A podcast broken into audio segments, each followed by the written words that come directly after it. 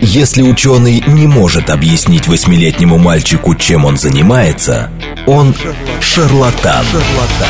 В ярком и популярном формате мы знакомим слушателей с интересными фактами из мира науки в программе «Ученый свет». свет. Программа предназначена для лиц старше 16 лет. Здравствуйте, в эфире программа «Ученый свет», в которой мы отвечаем на вопросы об окружающем мире с научной точки зрения. Меня зовут Андрей Бычков, я автор и ведущий программы. Мы сегодня выходим к записи потому что наш гость сейчас живет не в России. Мы нашли окошко, чтобы записать эту программу, очень признательны. Э, у нас сегодня в гостях Ирина Якутенко, биолог и научный журналист, автор книги «Воля и самоконтроль». Ирина, привет. Привет.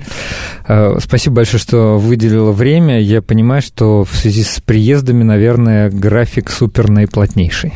Есть такое дело, но ну, Что это, делать? Да, это Зато нам, не скучно. Зато не скучно, да. А, о чем мы сегодня поговорим? Поговорим мы опять о химии мозга. Мы частенько об этом говорим, а, но к нам приходят специалисты с разных сторон. Вот у нас были специалисты в области психологии, а, у них своя трактовка. А, они в каком-то смысле, ну ладно, не буду их обижать, сейчас не хочу ни, никаких давать определений. Ну просто у них вот, они с одной стороны, да, все их модели, они, ну вот как астрофизика. Это наблюдательная наука. С другой стороны, есть биологи, физиологи, психиатры, да, которые режут, препарируют, значит, э, изучают, смотрят дофамин, серотонин. И вот Ирина, я так все-таки думаю, ближе к... Не ближе, она прям биолог, и она натурально больше занимается физиологией мозга. Поэтому вот сегодня э, мы все-таки сфокусируемся на каких-то биохимических, может, понятиях, там, генетических, но не будем говорить о каких-то умозрительных моделях.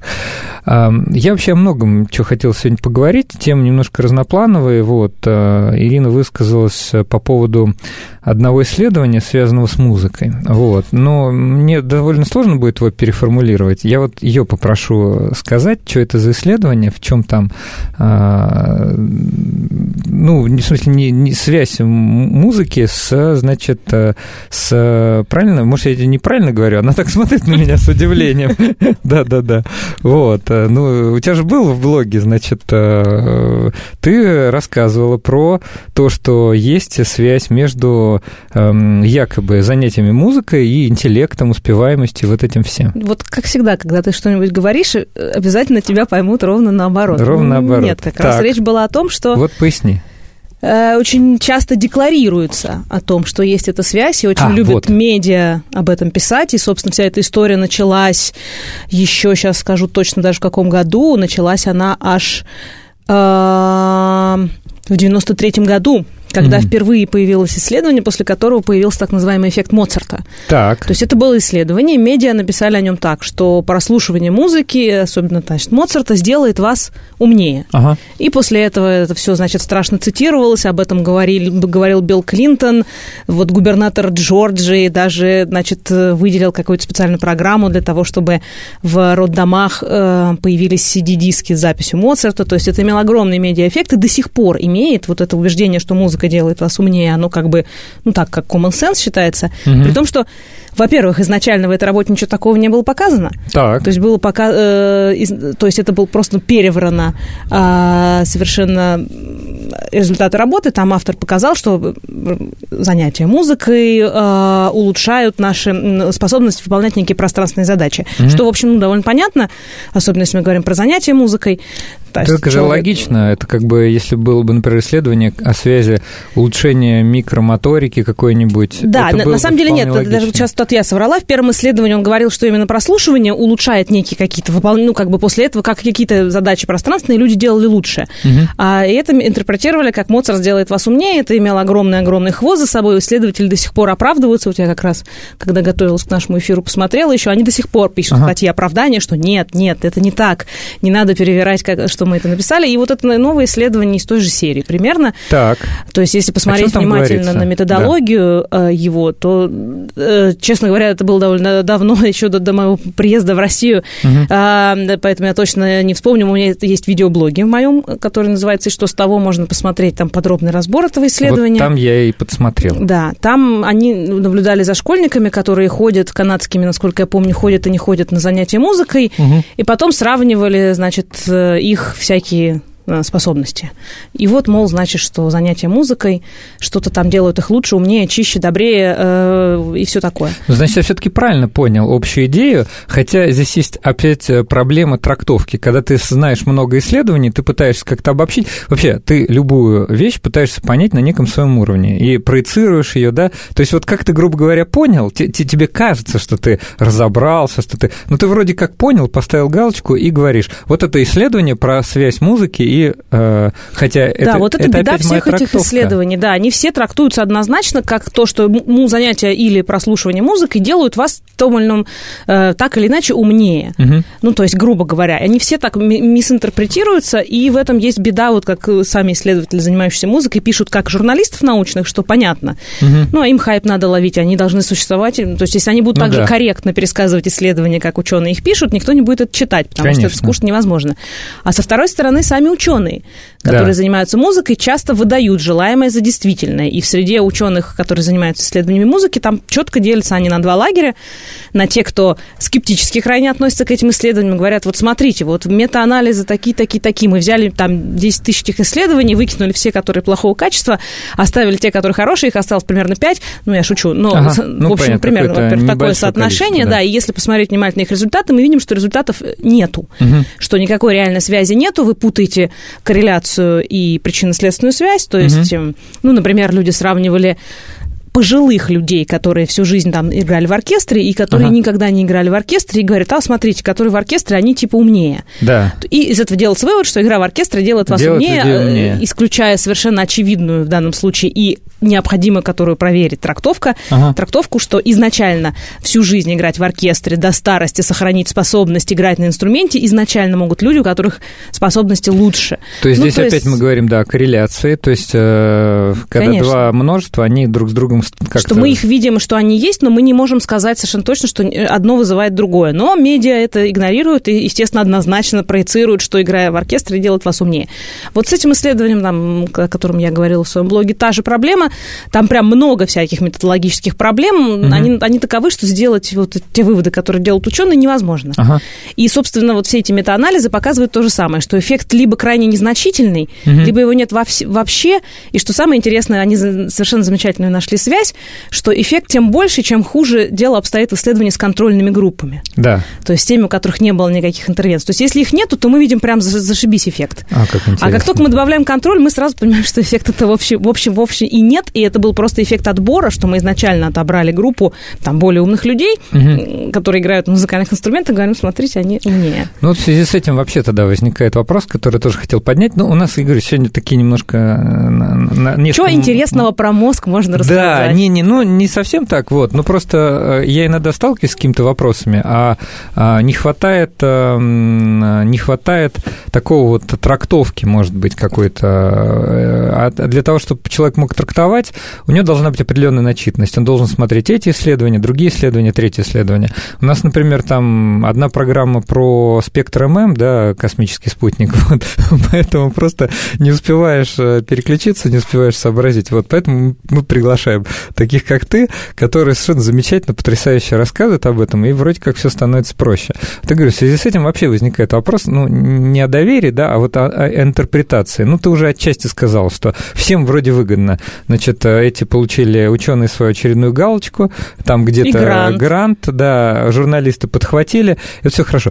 Как вообще простому человеку читать э, научные публикации? Где-то, может быть, есть какие-то агрегаторы, читать мета метаобзоры. Вот как вообще быть? Ты знаешь, это действительно очень большая проблема, и она усугубляется, потому что ну, обычный человек, вот, который интересуется наукой, он вряд ли полезет читать научные публикации, потому что у нас уже, ну, в России это еще недавно не было, а теперь mm-hmm. есть. У нас, значит, появилась целая прослойка профессионалов, как бы профессионалов, которые занимаются ровно этим, рассказывают о науке. Ну, собственно, научные журналисты или там научные коммуникаторы, как их называют. Или популяризаторы Популяризаторы, науки, да. Целая цельная плеяда. Ну, да, популяризаторы да. обычно не актуальны, ну, то есть ага. вообще, а новостники, они, значит, про новости. И mm-hmm. так как появилась эта вот, собственно, профессиональная каста, то люди, ну, совсем, да, перестали перестали лезть в научные статьи, ну, потому что есть профессионалы, которые этим занимаются. Ага. Мы вынуждены полагаться на честь, ум и совесть этих, этих людей, этих да. профессионалов, да.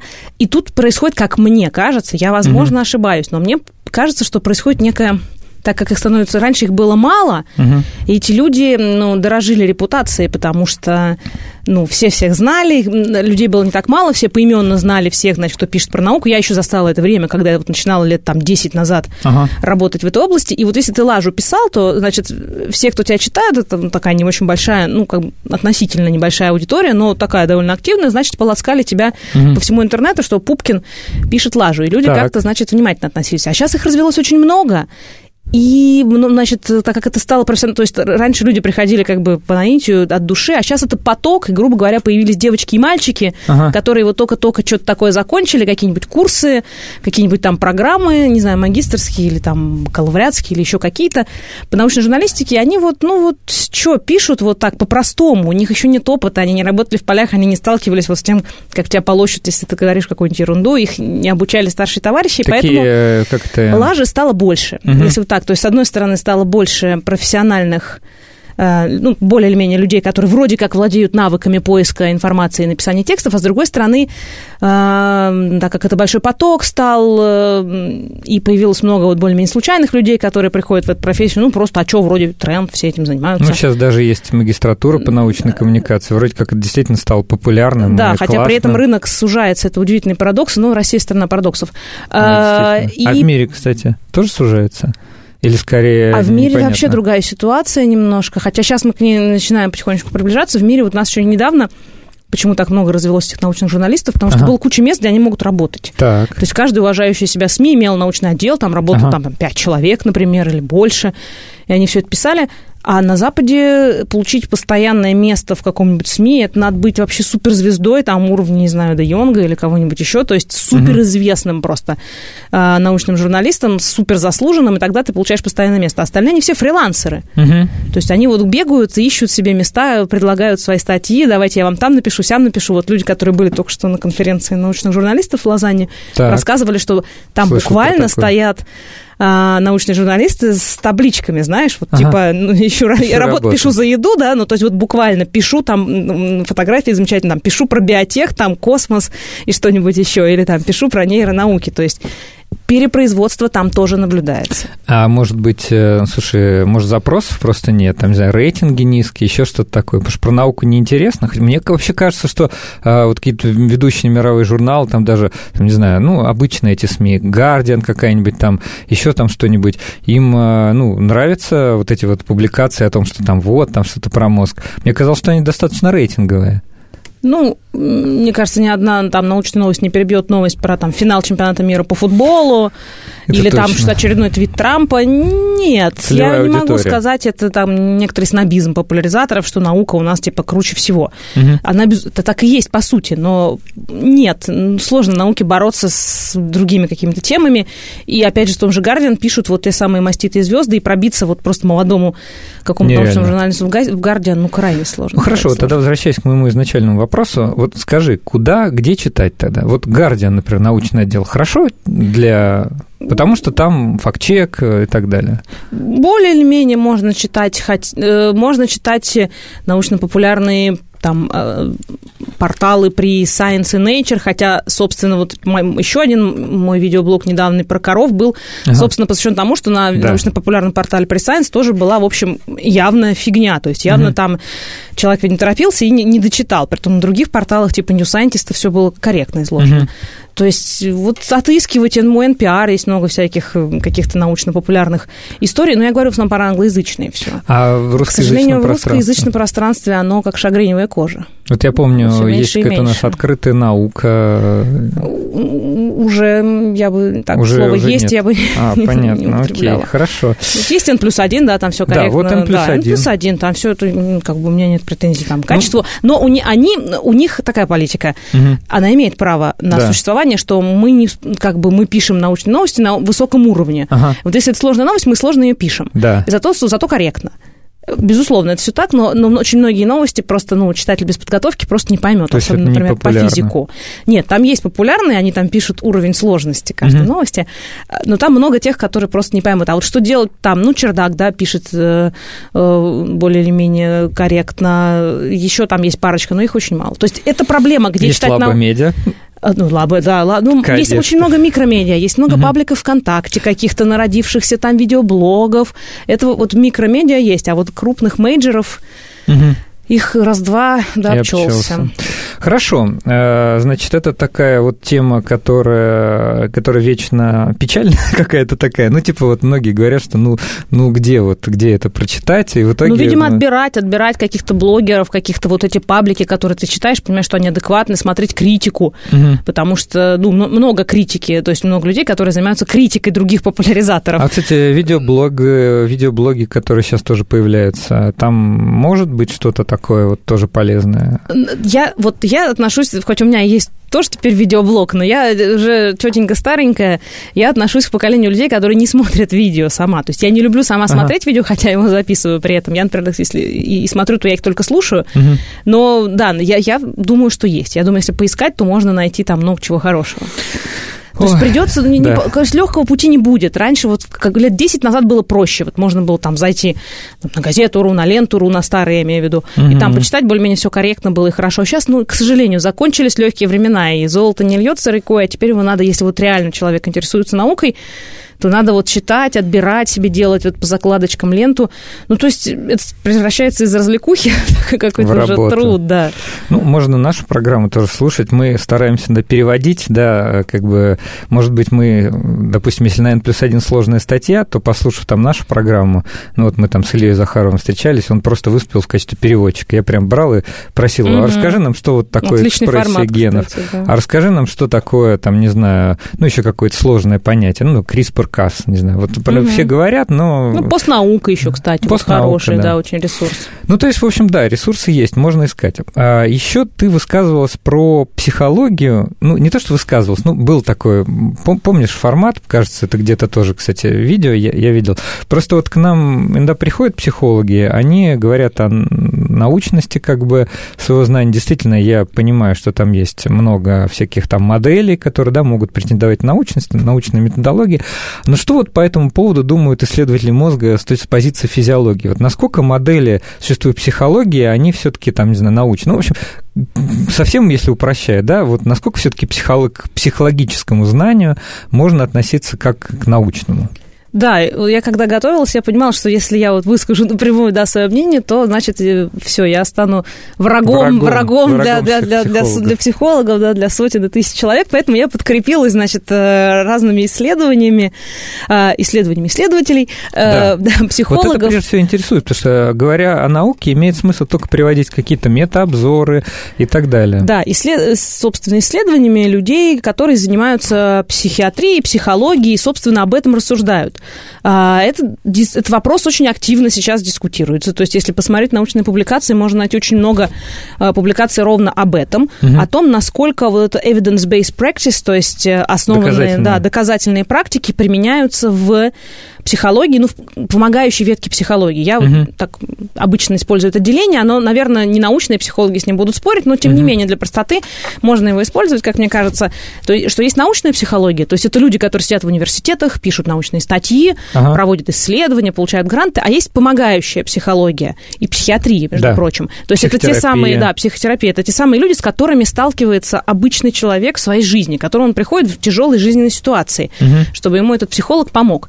И вот проблема в том, что если к первым вопросам, в общем, не так много, хотя тоже есть, потому что были вот эти работы о том, что там изрядный процент, типа 40 э, процентов работ не воспроизводятся или воспроизводятся плохо. Ну, mm-hmm. то есть требует это было в социологии, в психологии, по-моему, тоже были похожие э, истории. То есть там к ним тоже есть вопросы, но все равно это вот все-таки то, что похоже на науку, они используют научные методы, доказательства. А вот, к сожалению, вот эта помогающая ветвь, психологии особенно. Хотя, казалось бы, могло бы быть наоборот. А, ну, к сожалению, нет, не могло бы.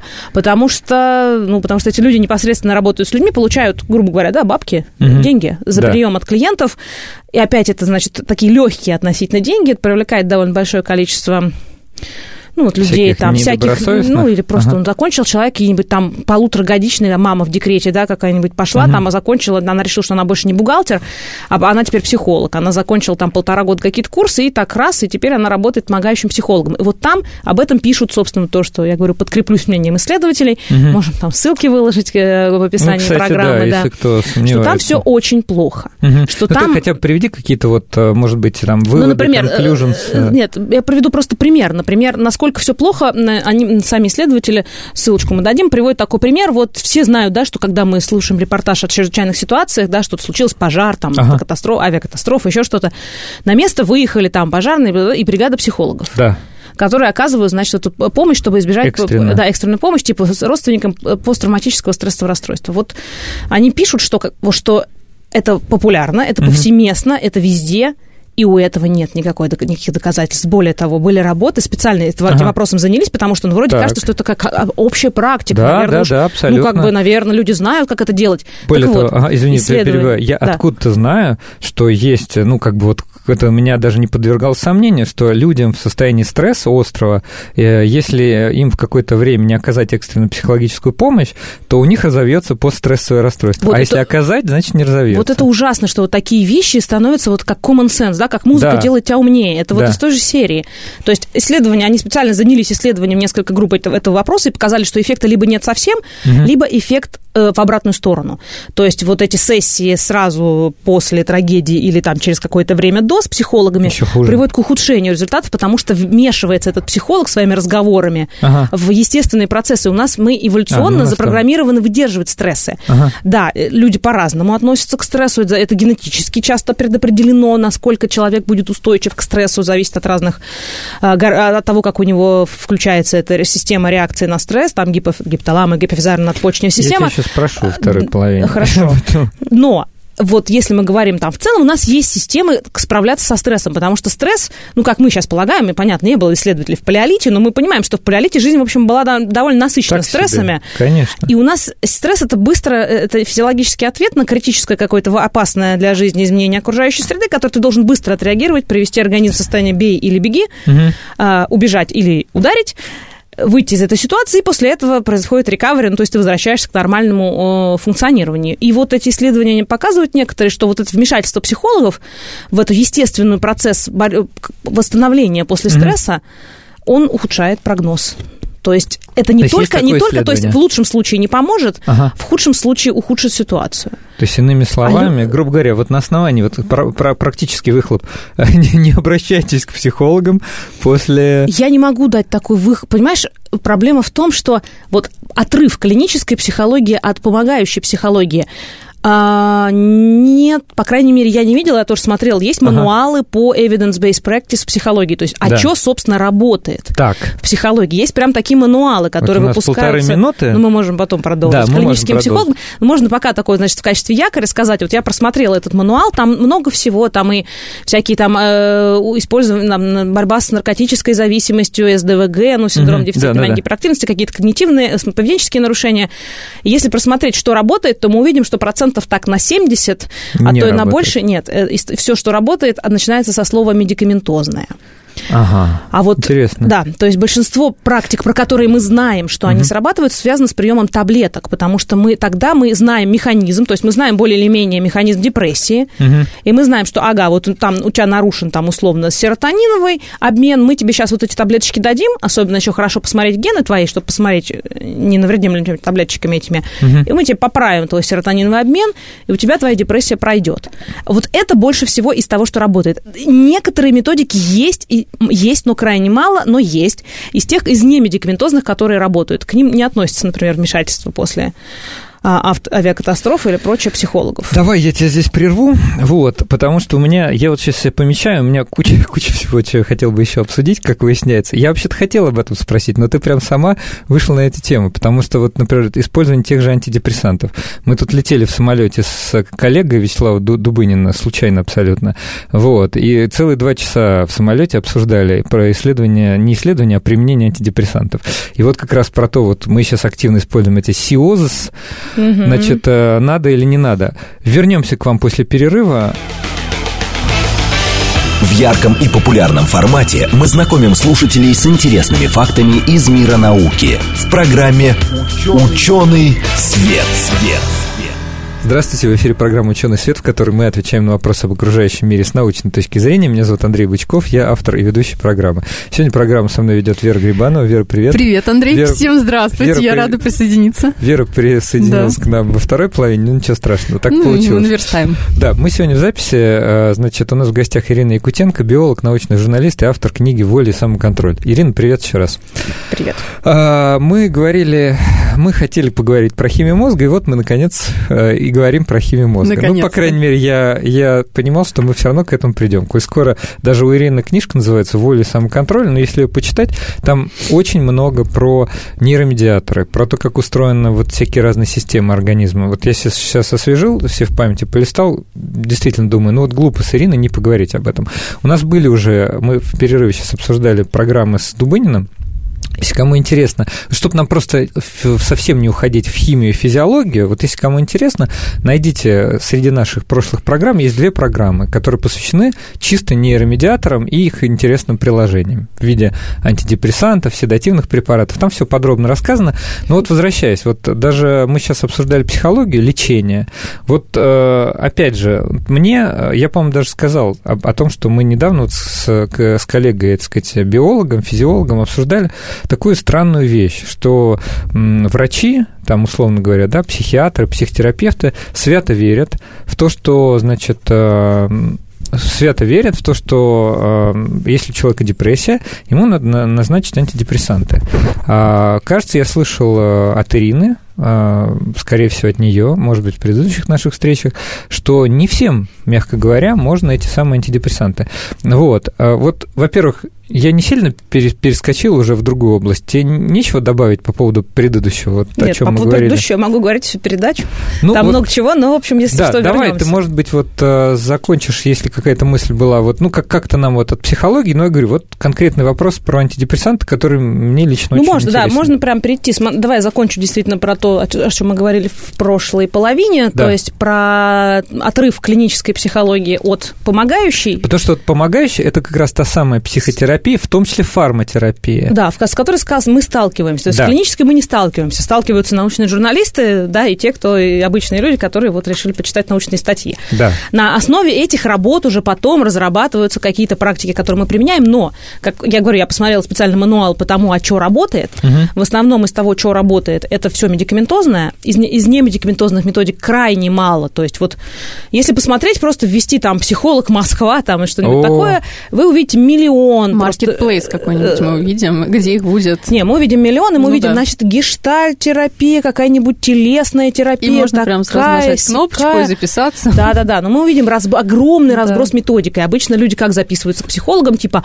а вот моя подружка ходила к гештальту или там к потелесному или какому-нибудь еще психологу, ей помогло, я тоже хочу так. То есть, ну, люди записываются ну, совершенно по каким-то, как фармацевту в аптеке, а из работающего и там будет, дай бог, если хоть что-нибудь из этого работает, например, вот, А как же действительно- все говорят, что КПТ, Cognitive Behavioral вот я Therapy, хотела до этого, к этому подойти, что из работающего, из из того, что действительно похоже, э, имеет э, обоснованные более или менее, насколько это возможно в психологии, доказательства того, что это эффективно, это CBT, да, это когнитивно-поведенческая терапия, и еще там некоторые методики. А вот ну, можешь много. сказать, вот Слушай, я лучше мы смотрела? их, может быть, да, их смотрела, но они на английском, я боюсь, что я их скажу неправильно, и мы можем в описании все Может быть, это, выложить. кстати, я... А в твоей книге это есть? Нет, э, Нет, в это в книге книге нет. Это... Ну, Слушай, вот ты нигде не встречал такую интересную историю, просто сейчас про нее врачи э, очень активно говорят.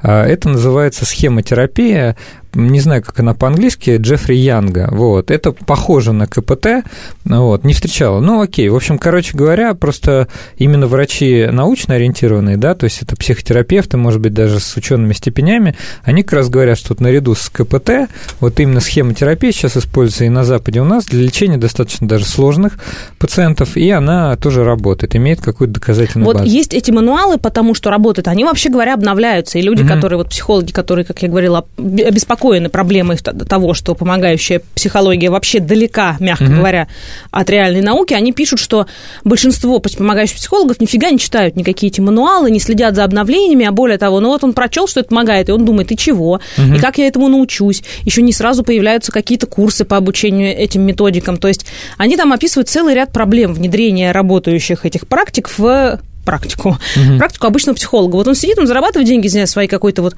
вот работает, он, не знаю, цветотерапия, ну чего ага. там они, миллион, арт-терапия, арт вот да, ничего, да. арт-терапия, ничего, как бы никаких там доказательных э, нормальных работ нет, что это все работает. Но вот он работает, работает, клиенты вроде довольны, ну, довольны. Мне кажется, это можно назвать а ему так такой... А если недовольные э, есть? А ну, недовольные есть, ну, типа, вам, вам не помогло вам, и все, да? Как То есть, вот личность психолога вам, да, не сработала, да? личность психолога вам не помогла, а в смысле, не подошла. Нельзя это назвать э, условно какой-то рекреационной практикой из серии йога, медитация, там, не знаю, Э, прослушивание классической музыки. То есть приходишь вот в зал, да, кому-то может не понравиться, что-то сегодня оркестр вот не очень, и место неудачное было. А две трети сказал, да вроде все было хорошо. Получил удовольствие, выделился какой-то из, какой-то из веществ в мозгу, вроде хорошо. Нельзя это вот как музыки. к этому относиться? Я к этому плохо очень отношусь, потому что одно дело, когда там вот та же самая медитация, которую ага. все очень любят, и у которой даже были Кохрейн, такая организация, которая собирает все исследования да. по теме угу. и проверяет, ну, статистически их между собой сравнивает и говорит, а вообще результат-то был, или мальчик-то был, угу. или нам показалось. Так. Вот в случае медитации Чё, как, показалось. Как говорит. Показалось. Э, Все, mindfulness. Mindfulness за, и всякая эта медитация показалась, то есть результат, они неотличимы практически от плацебо. Ну, то есть, если тебе нравится, вот ты пришел, посидел, отдохнул, ну и слава богу. Нет. А Слушай, вот ну психологи, проблема еще... в том, что к психологу, я ага. закончу да. просто мысль, почему я плохо отношусь, что вот к этим психологам, которые не следят за этими мануалами, не учатся реально работающим методикам, не имеют права назначать таблетки в России. Угу. Это не может делать обычный психолог психолог. Э, то есть вот они работают как работали, к ним-то люди приходят не поболтать, ну, часто поболтать, а иногда да. у них реальные проблемы. Ага. Иногда этим людям, которые к ним приходят, действительно нужна помощь. И вот вопрос, вот эти помогающие психологи, хватит, хватит ли их квалификации на то, чтобы хотя бы помочь, что этого человека надо отправить уже выше, ну, то есть там, условно, к психотерапевту, который им таблетки назначит, которые все-таки гораздо чаще работают. Или он будет вот стричь свои бабки, заниматься своей условной, я, не, я сейчас не говорю, что арт-терапия особо плохая, mm-hmm. просто как пример пришлась к слову. Ну, вот про стричь бабки мне как раз и хотела задать вопрос, это же в основном идет на потоке, Конечно. это же бизнес. Ну, естественно, ну, поэтому как, это все так и есть. Почему Но... они должны отправлять? Конечно, они не будут отправлять, если условно у него не очень Нет, высокая... Вопрос Но... стандартов профессии. Да, вопрос смотрите, стандартов внутри профессии. Я хочу немного, э, да, на стороне адвокатов, ну, давай, психологов, психологов. мне кажется, да, мне кажется, психологи, которые вот э, классическое психологическое образование имеют, у них есть наверняка, не наверняка, а точно у них есть предмет. Прости, условно, а что такое классическое психологическое ну, псих, образование? Психологический факультет МГУ. Э, того или иного ну, университета. Хорошо. На выходе специальность психолог-консультант. Вот. Соответственно, тема. или там клинический психололог. Ну, уж тем То есть ты имеешь в виду не людей, которые курсы закончили двухмесячные? А я, я не знаю, вообще а можно вот, ли назвать человека да, Они же тебе могут что угодно написать, что они Если ты посмотришь вот это вот то, что я говорю, в интернет мы ведем, это психолог Москва, почитаем их дипломы, мы увидим там, значит, угу. непонятные, да, да, да, да, загадочный курс. Но вот я говорю, вот эти люди, которые за там год-полтора что-то такое, значит, послушали, но даже если мы говорим про университеты и про ага. классический курс психологии, это как раз в том видео, которое ты упоминал, надо его да. найти. Мы это обсуждали, и люди, которые работают, собственно, в этих университетах на кафедрах, говорят, ага. что там чуть ли не две трети, они говорили, это ну, того, что они проходят, это устаревшие, давно провергнутые. Например, если мы просто человек на улице спросим про, фрейди, про фрейдизм или юнгианство, они такие, ну да, да, это прям типа круто. При том, что... Типа Юнга. Да, абсолютно уже, ну как бы ни один нормальный человек с хорошим действительно образованием, он знает, что все, это уже, это только уже с исторический интерес представляет. Я сегодня как адвокат, но мы же проходим э, Эмпидокла и Демокрита. Да, хотя... мы проходим и говорим, что это у нас история. Они проходят да. это как не, не как в секции а, занимательная история, да, как вот типа вот такие классификации, сики классификации. То есть Адвокат. это все. Ну, а у вас-то какая позиция? Ну, я, нет, я, я, я вернусь, я вернусь, я хотел сказать, что-то я умное хотел сказать. Ну, ты вот сказал, что вот у него классическое образование, например. А, вот. не, не, во, во, про, про то, что предмет-то там у них есть дифференциальная диагностика, и что их некая этика, вот консультирование обязывает, ну, условно говоря, человек, когда он пришел, ведь люди, сам, человеку самому, их клиенту, пациенту очень сложно определить а, глубину поражения. Глубину поражения и что у него, что с ним вообще происходит. Так вот, если они видят пациента пациента, которому явно нужно к психиатру, а это, например, пациент может быть, ну, условно, в тяжелой депрессии. Спасибо mm-hmm. вообще, что он пришел, на самом деле. Вот, но явно понятно, что в тяжелой депрессии это уже не к психологу, а, наверное, все-таки к врачу, да? Да, То, но что... знаешь, совсем недавно я читала, по-моему, на «Медузе» был репортаж mm-hmm. про, сейчас э, как бы это сказать-то, чтобы не нарушить современный закон, в общем, mm-hmm. про людей, жизнь которых э, прервалась сильно раньше, чем э, могла бы. Ага. И что буквально, типа, за два дня до того, как это случилось, как раз они были а, у психолога.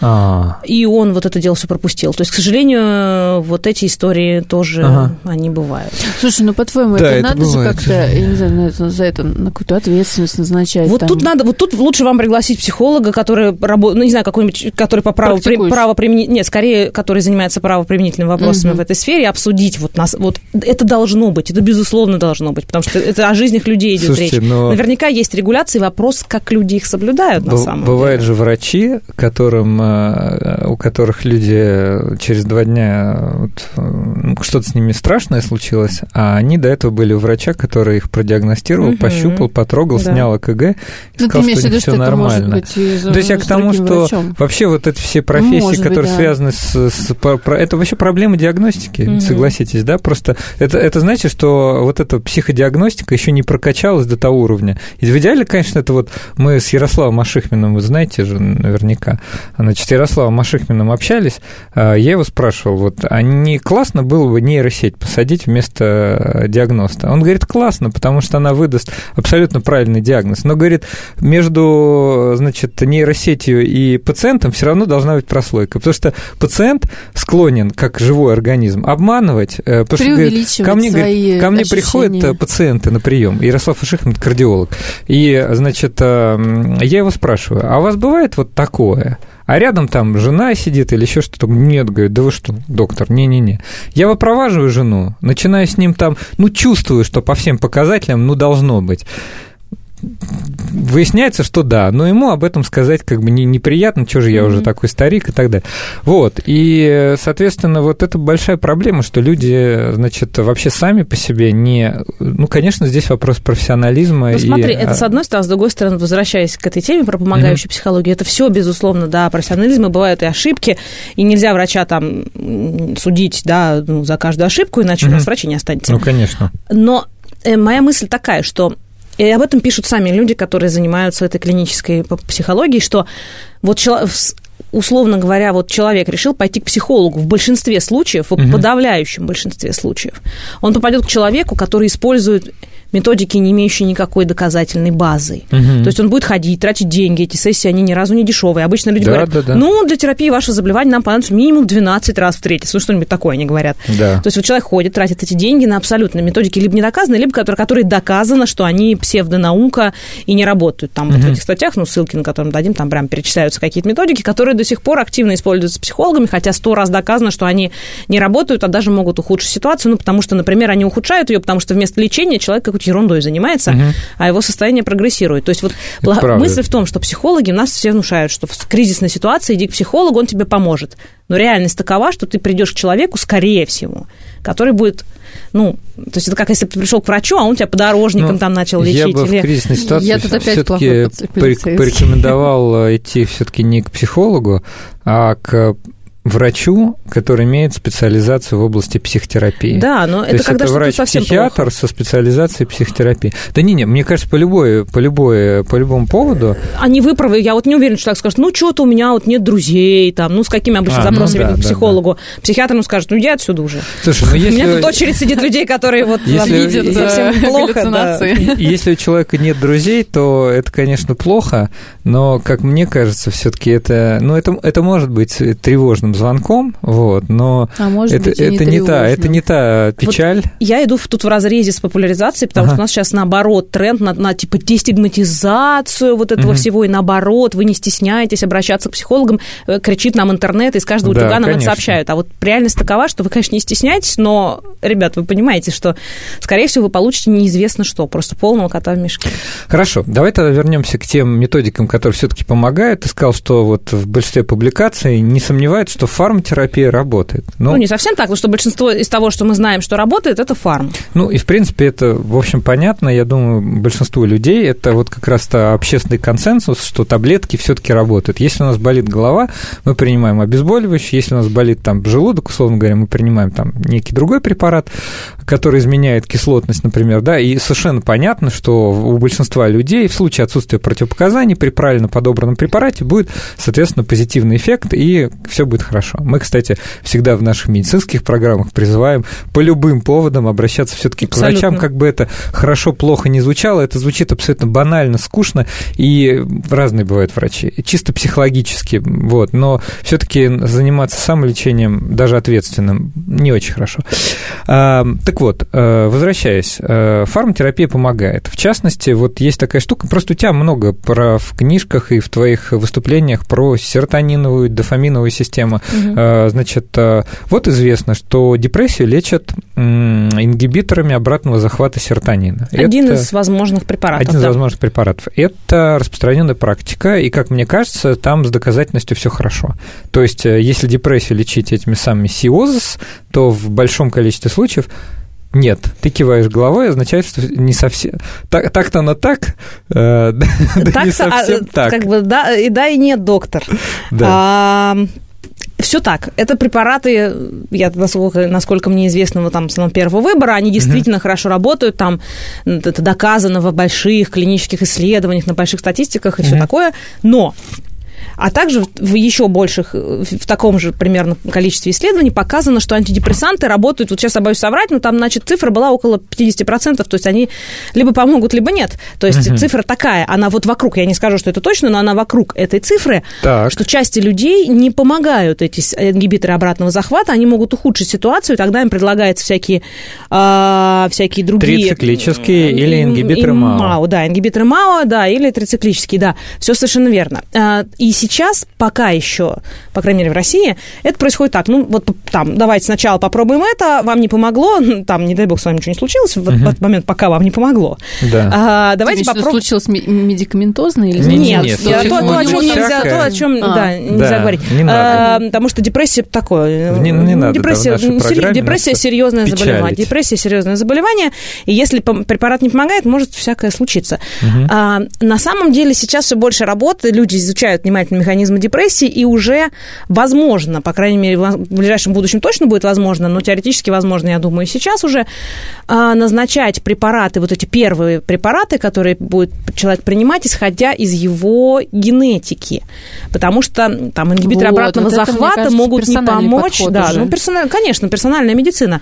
А, не могут не помочь в случае, если у человека есть определенные варианты генов, а, отвечающих за работу серотониновой системы, угу. которые для, 嗯 обладатель этих вариантов, если он принимает эти таблетки, ситуация только ухудшается. Например. А чем? А, понятно. То есть у него только усугубляется. Да, усугубляется. А вот ингибитор МАУ ему может при этом помочь, например. Ну, Потому а... что у него вот не по этому механизму немножко развивается, а, а по-другому. И сегодня мы более или менее знаем, что есть вот такие механизмы СИКИ, и люди, я думаю, в будущем психиатры будут отправлять сначала пациента на генетическое тестирование. На... А сейчас это нельзя сделать? А это я... дорогое удовольствие? Нет, это не дорогое удовольствие. Это не дорогое удовольствие. Я всех всегда призываю, наоборот, например, надо... вот кто собирается стать родителями, идти делать генетическое тестирование, потому что невозможно читать на всяких благотворительных сайтах эти статьи про то, что, ой, мы родили первого ребенка, у него оказался муковисцидоз, а потом мы через два года родили второго ребенка, и, ой, сюрприз, у него тоже муковисцидоз. Да а ладно. теперь абсолютно их очень Я много. Имею в виду сарказм, таких статей конечно, много. В плане того, что почему у них не возник звоночек пойти. Потому что это еще не, знают не, это не знают, это еще не и стало. Же эко... И они считают, что это, наверное, так дорого, так дорого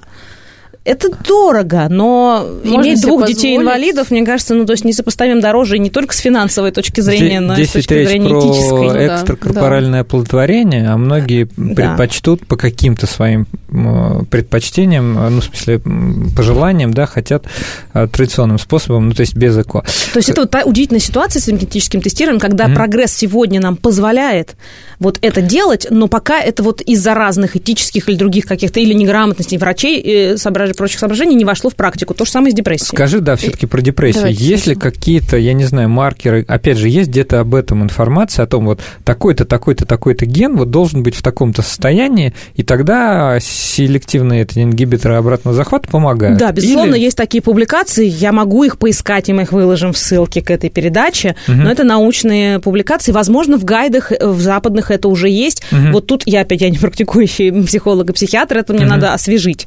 А, и, может быть, в 2019 году это уже все появилось, и, угу. и, может быть, есть этот подход, мы выложим это в ссылках к описанию этого угу. видео. Ирина, Думаю, что есть. Да, я вот хотела спросить, смотри, Аудио. ты проговорила про, соответственно, разные группы препаратов, да, что сначала там у нас пробуют одну назначить, потом другую, а вот условно седативный, седативный эффект наверняка на ком-то наблюдается, на ком-то меньше, на ком-то больше. Какие-то исследования, которые вот по постседативному эффекту есть вообще или нет? То есть по привыканию ты имеешь? И привыкание. Нет, и седативные там... антидепрессанты это же не седативные препараты, там немножко там другой. Ну а вообще, ну ладно, если не седативные действия, а вообще какие-нибудь исследования по дальнейшим да, э, эффектам, которые а, они ну могут кстати, проявлять. Кстати говоря, интересный вопрос. Я... Просто они, понимаешь, я о чем говорю-то? Ты говоришь, да, может помогло, а может не помогло. А если помогло, а потом еще что-то, да, там проявилось, я имею в виду чисто вот, ну, может, на других там... Не, ну это все лонгитюдно, то есть антидепрессанты, да. конечно, там нужно несколько месяцев. Но, ну, просто хотя бы знать, что если есть эффект, то, может, он там какой-то страшной ценой достигается. Кстати, вот... А, в смысле побочный эффект? Конечно, они же наверняка кому-то помогло, кому-то не помогло, это по именно, там, я не знаю, именно на что мы действовали, да, помогло или нет, есть mm-hmm. эффект, либо нет. А если он даже есть, вот этих людей потом выбрать и посмотреть конкретно, вот какие у них еще, может быть, седативный, либо просто побочка, либо еще что-то. Это же тоже важный как бы пост уже, да, после... Нет, но ну, это проводится, это проводится, эти, естественно, изучение этих людей пост, да, да, терапевтически, ну, нет. Угу. Про антидепрессанты, это, да, люди боятся принимать таблетки, как антибиотики, бросают через два дня, вот, типа, а вдруг от я, них побочные эффекты. Я и говорю, это же нет. тоже страх определенный. То есть некоторые люди, они могут идти, пусть это даже, вот как Андрей сказал, хороший, практикующий именно врач, там, угу. психотерапевт, у которого есть э, там, ну, направление, он работает с людьми. Вот он, допустим, разобрался, поставил там диагноз, условно выявил, там применил мануал, все отлично, прописал, а человек, э, ну, у него фобия, например, он думает, что я сейчас, значит, это пропью. Сейчас еще от фобии да, надо прописать. У, у меня, значит, у меня там будет потом что-нибудь, там я стану, ну, условно, там, овощем. Или, да, это или есть такая, это вот, да, пролетая над гнездом кукушки, да, это вот, вот это Мне кажется просто, что многие люди, они могут не недопринимать и недолечиться, да, и потом... это, к сожалению, да, это есть, но это вот... И тут, я думаю, надо говорить с врачами, как они с этим борются. Я думаю, это сплошь и рядом, это касается антибиотиков, это касается сердечных препаратов, особенно. Люди, типа, ой, ну что-то мне получше, я, пожалуй, снижу дозу.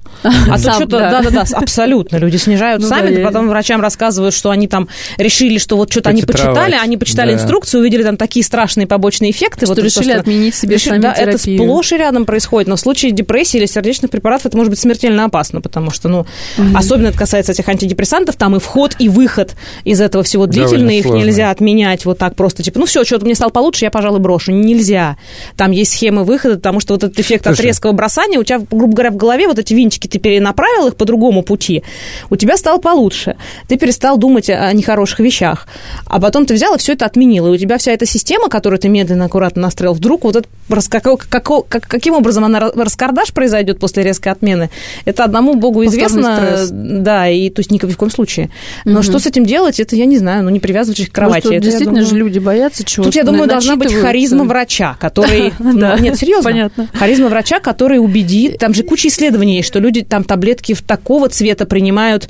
Например, красные таблетки люди гораздо менее охотно принимают, чем синие таблетки, поэтому красных таблеток да, довольно мало. качественные исследования что делаются, да. да. Я, бы, я бы здесь более такое слово, более деликатное назвал, Какое? профессионализм. Ну, или в каком-то степени... Нет, это именно харизма. Слушай, он должен харизма, убедить. он должен убедить, и с ним надо, понимаешь, в каких-то он отношениях должен быть хороших. Э, он должен нравиться своему пациенту. Да, это тоже известный факт. Есть замечательные исследования про то, что э, опрашивали пациентов, как вам, значит, этот врач, угу. а потом смотрели э, результаты его долгосрочной работы на уровень выздоровления пациентов, угу. количество смертей и так далее, и так далее. И выяснилось, что, значит, рекомендации пациентов, которые, ну, любим в интернете посмотреть на врача рекомендации, ага. они вообще, ну, перпендикулярны ага. тому, как, насколько классно работает врач. То есть какая-нибудь очень милая, приятная женщина, которая прям так обволакивает и все тебе так говорит. Может, у нее там целое кладбище за плечами, ага. грубо говоря, и никто не выздоравливает и уходит другим врачам. Не а какой-нибудь какой-нибудь жесткий такой Ой, человек, ужас. который коротко говорит, значит, быстро там Хаус, да, доктор Хаус, ставит, значит, диагноз тебе и все назначает правильно, а ты думаешь, вот козел,